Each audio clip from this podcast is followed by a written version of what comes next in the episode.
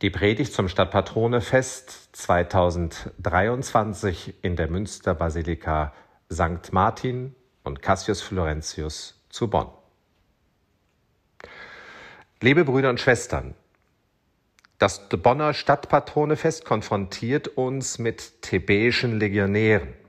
Cassius und Florentius gehörten mit ihren Gefährten zu den Truppen des Römischen Reiches, die in den Kasernen am Rhein stationiert waren. Sie stammten vermutlich aus der Region Theben, die vom Süden Ägyptens bis nach Äthiopien reicht. Viele unter den meist dunkelhäutigen Legionären waren Christen. Unerwartet geraten sie bei ihrem Einsatz im Rheinland mit dem Gesetz in Konflikt und werden hingerichtet. Es ist nicht gesichert, was der Grund dafür war.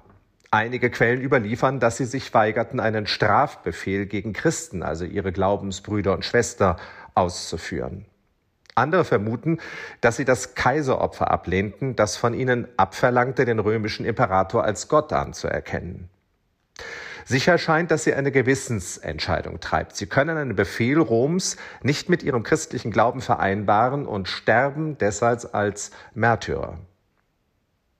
Die Erinnerung an den Bekennermut und das Lebenszeugnis der thebäischen Legionäre hat sich im Rheinland tief im Gedächtnis der Bevölkerung verankert. Sie gelten als frühe Zeugen des Christentums und als Vorbilder für ein geradliniges Glaubensleben. Einzelne von ihnen werden zu Stadtpatronen erhoben in Köln, in Xanten und hier bei uns in Bonn. Die Verehrung der thebäischen Legionäre hat seit dem frühen Mittelalter Tradition. Das kann aber nicht darüber hinwegtäuschen, dass diese Heiligen damals durchaus ungewöhnlich waren und es bei näherer Betrachtung auch heute noch sind. Denn etwas überrascht an ihnen. Es sind Soldaten, die Militärdienst leisten, die mit Speer und Schild dargestellt werden. Es gehört zu ihrer Profession, zum Schutz von Kaiser, Reich und Volk, zu den Waffen zu greifen, Gewalt auszuüben, Krieg zu führen und Menschen umzubringen. Wir müssen wissen, dass für die frühen Christen ein Dienst an der Waffe im unversöhnbaren Widerspruch zur Botschaft Jesu stand. Bis in das dritte Jahrhundert war der Militärdienst vollständig untersagt.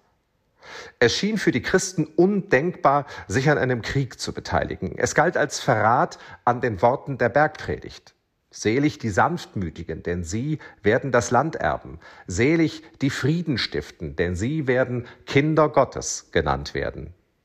Erinnern Sie sich, wir haben diese Worte eben noch als Evangelium gehört.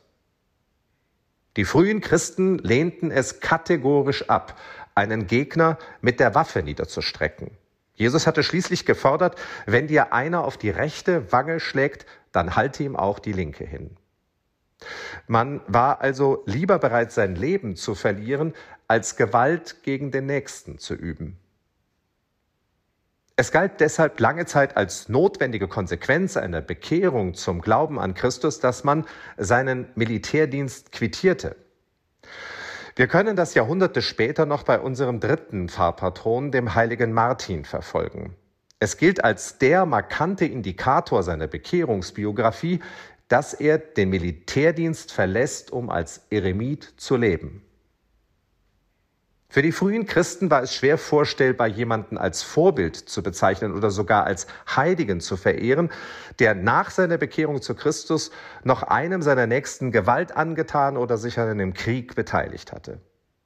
Die thebäischen Legionäre mit Speer und Schild in den Händen wichen also sehr deutlich von der üblichen Verehrungspraxis ab.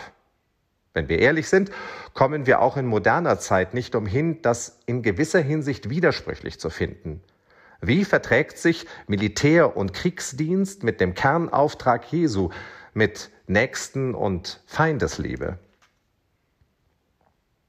Damit wären wir über die Auseinandersetzung mit Cassius und Florentius bei einer hochaktuellen Fragestellung angekommen, die ethische Bewertung von Krieg und Gewalt. Bis vor kurzem schien dieses Thema kaum mehr Bedeutung zu haben. Wir hatten uns so sehr an den Frieden in Europa gewöhnt, dass es den Anschein machen konnte, dass der Krieg als Mittel der Politik ausgemustert sei. Die früher sehr gewichtige Gewissensfrage, ob man bereit sein würde, Militärdienst zu leisten und im Zweifel auch Menschen zu töten, hatte sich seit dem Wegfall der Wehrpflicht erübrigt. Stattdessen wirkten Männer oder Frauen, die im öffentlichen Raum in Uniform zu sehen waren, beinahe schon wie ein Relikt aus vergangener Zeit. Die Rahmenbedingungen haben sich nun mit dem Einmarsch Russlands in der Ukraine verändert. Der Krieg ist auf den Boden Europas zurückgekehrt. Wie in einem Reflex haben wir mit wirtschaftlichen Embargos und mit Waffenlieferungen an die Ukraine reagiert. Es kommt zur Neuauflage und Vitalisierung militärischer Bündnisse. Auch wird die Wiederaufnahme der Wehrpflicht diskutiert. Schließlich hat der Deutsche Bundestag mit überwältigender Mehrheit beschlossen, den Verteidigungsetat um 100 Milliarden Euro aufzustocken. Man spricht dabei von Sondervermögen, nicht von Aufrüstung. Vielleicht um auch das, was hier geschieht, diese Zeitenwende, von der alle mit Recht sprechen, harmloser und technokratischer erscheinen zu lassen, als sie es in Wirklichkeit ist. Zunächst wird man feststellen dürfen, dass der beschriebene Reflex richtig und gesund erscheint. Die Friedensjahre haben uns nicht naiv und wehrlos werden lassen. Es besteht weitgehende Einigkeit in den Ländern des Westens und mehrheitlich auch in den Vereinten Nationen, dass der Angriffskrieg Russlands gegen das Völkerrecht verstößt und von ihm eine ernstzunehmende Bedrohung für die freiheitlichen Demokratien und ihr Wertesysteme ausgeht. Es ist also geboten, die eigenen Werte zu verteidigen und dieser Aggression mit Entschiedenheit zu begegnen. Aber es ist durchaus bemerkenswert, wie selbstverständlich der Westen gegenwärtig die wirtschaftlichen Folgen seiner Embargo-Politik gegen Russland in Kauf nimmt. Dennoch müssen wir feststellen, dass jeder Krieg und damit auch jede Unterstützung eines Krieges, beispielsweise durch unsere Waffenlieferungen, einen erheblichen Rechtfertigungsdruck auslösen, zumal unter uns Christen. Es gibt fraglos kaum etwas, was konträrer zu der Botschaft Jesu stehen könnte, als dass sich Menschen im Krieg gegenüberstehen. Und doch hat es auch in christlicher Zeit immer wieder Kriege gegeben.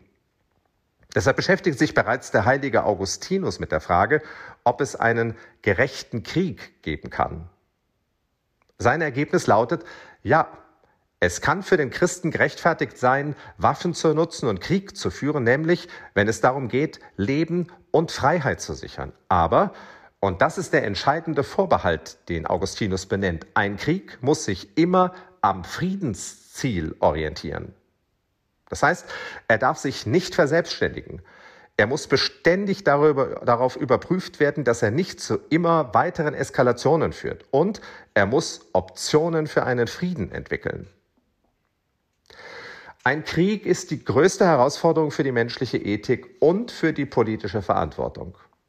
Damit kommen wir zu unseren Stadtpatronen zurück. Ihr Verhalten verdeutlicht, dass der Dienst an der Waffe und der Gehorsam gegenüber den Befehlshabern an Grenzen stoßen und vom Christen auch fordern kann, sich nicht weiter zu beteiligen. Es ist nicht zuletzt diese Gabe der ethischen Unterscheidung, die die thebäischen Legionäre zu Heiligen macht. Wir befinden uns nun in der aktuellen Lage nicht an diesem Punkt. Aber die beständige Überprüfung der Ziele und Mittel in diesem Krieg, auch der ernsthaften Friedensbemühungen, ist eine, nein, ist die entscheidende moralische Verpflichtung. Wir wissen alle nicht zuletzt aus historischer Erfahrung, dass ein Krieg seine eigenen Gesetze entwickelt, dass er immer seine blutigen Konsequenzen fordert und oft erst sein Ende findet, wenn einer als Besiegter vollständig am Boden liegt. Leider zeigen die zahllosen Kriege, die gegenwärtig überall auf der Welt geführt werden und nicht zuletzt viele Kriege, die bereits über Jahrzehnte anhalten, dass der Krieg vielmehr ein Mittel der modernen Politik ist, als wir das nach 75 Jahren Frieden in Europa denken.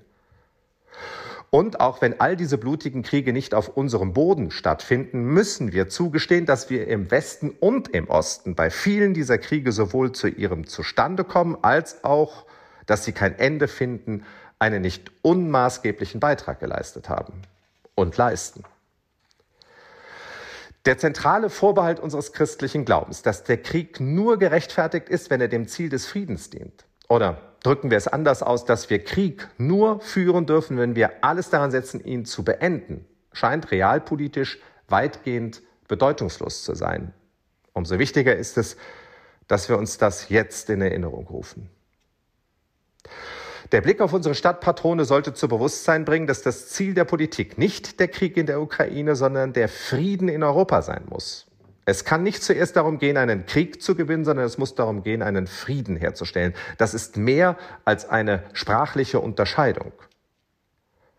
Wir dürfen uns von nichts und niemanden in eine Eskalation treiben lassen.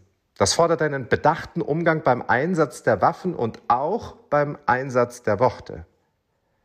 Eine Kriegsrhetorik und eine Dämonisierung des Gegners, so nachvollziehbar sie erscheinen, verhärten nur Fronten und verlängern einen Krieg. Gefordert ist stattdessen ein unermüdliches Bemühen der Diplomatie und schließlich im Interesse des Friedens auch die Bereitschaft zum Kompromiss. Wenn nicht ernsthaft nach Auswegen aus diesem Krieg und nach realisierbaren Wegen zum Frieden gesucht wird, werden wir uns auf einen langwierigen und schmutzigen Stellvertreterkrieg auf europäischem Boden einstellen müssen, ohne die Folgen oder das Ende absehen zu können. Das wäre eine menschliche, historische Tragödie. Wer jetzt also eine Friedensethik fordert, unterläuft nicht die Solidarität und die Moral. Er leistet vielmehr einen wichtigen Beitrag dafür, dass in diesen Krisenzeiten nicht Vernunft und Ethik verloren gehen. Mich beunruhigt etwas, dass kaum Stimmen aus dem Raum der Kirchen zu vernehmen sind, die hier warnen und mahnen. Mich irritiert auch, wenn sich manche Vertreter der Grünen, die den Pazifismus im Parteiprogramm stehen haben, sich allzu sehr in Talksendungen darauf verstehen, Waffensysteme zu erklären. Mich bedrückt auch, dass es in der öffentlichen Debatte gegenwärtig kaum Ideen und Vorstellungen gibt, wie wir aus diesem Krieg wieder herauskommen sollen. Ich denke, es wird jetzt als Korrektiv eine Friedensbewegung brauchen, wenn der Frieden in Europa eine Chance haben soll. Cassius und Florentius, unsere Bonner Stadtpatrone, sind heilige Soldaten. Ihr Beispiel zeigt, Widerstand und Waffengewalt, auch Krieg als Mittel der Verteidigung können vertretbar sein. Ihr Beispiel belegt aber auch, Waffengewalt hat Grenzen. Kein Krieg darf unsere Unterstützung finden, der nicht wahrnehmbar dem Frieden dient. Das im Blick zu haben und zu bewerten, verlangt große Umsicht und ein hohes Maß an Verantwortung von den politischen Akteuren und von allen Bürgerinnen und Bürgern.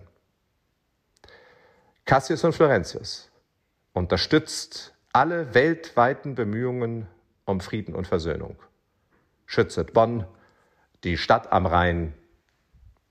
Amen.